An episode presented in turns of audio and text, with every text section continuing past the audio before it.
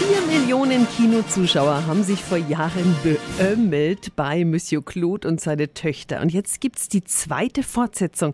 Immer noch mit einer Lachgarantie, Peter. Ja, wenn auch mit Einschränkungen. noch immer fremdelt Dauergrandler Claude mit seinen vier Schwiegersöhnen aus China, Afrika, Israel und Arabien. Aber nun steht sein 40. Hochzeitstag an und seine Töchter planen eine fette Überraschungsparty. Wir finden, das wäre eine sehr gute Gelegenheit für ein Treffen der gesamten Familie. Um genau zu sein, meinen wir ein Treffen mit allen Familien, plural. Was heißt mit allen Familien? Naja, eure.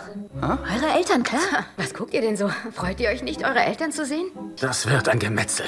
Das Humorkonzept mit kulturellen Klischees läuft sich mittlerweile so ein bisschen tot, was vor allem an den neuen Figuren liegt. Sowohl die Eltern der Schwiegersöhne als auch ein deutscher Kunstsammler, der Claudes Frau nachstellt, die sind leider ein bisschen zu klamaukig geraten. Die bekannten Figuren aus Teil 1 und 2 und einige gelungene Gags retten den Film. Meine Wertung 6 von 10 Helmchen. Und das sind weitere Kinoneustarts vom 21. Juli im Schnelldurchlauf. Bibi und Tina einfach anders. Fünfte Kinoadaption mit neuen Darstellerinnen von Hex Hex Bibi und Freundin Tina. Diesmal wird's für die Pferdenärrinnen galaktisch. Meine Wertung 5 von 10 Helmchen.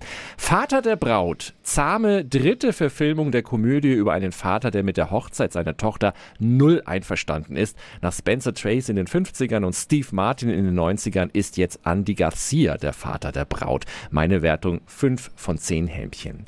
Man, was dich sucht, wird dich finden. Beklemmender Horrorfilm vom genialen Ex-Machina-Regisseur Alex Garland über eine Frau, die nach einem Trauma beim Erholen auf dem Land auf sehr merkwürdige Männer trifft. Meine Wertung 7 von 10 Helmchen. Viel Spaß im Kino.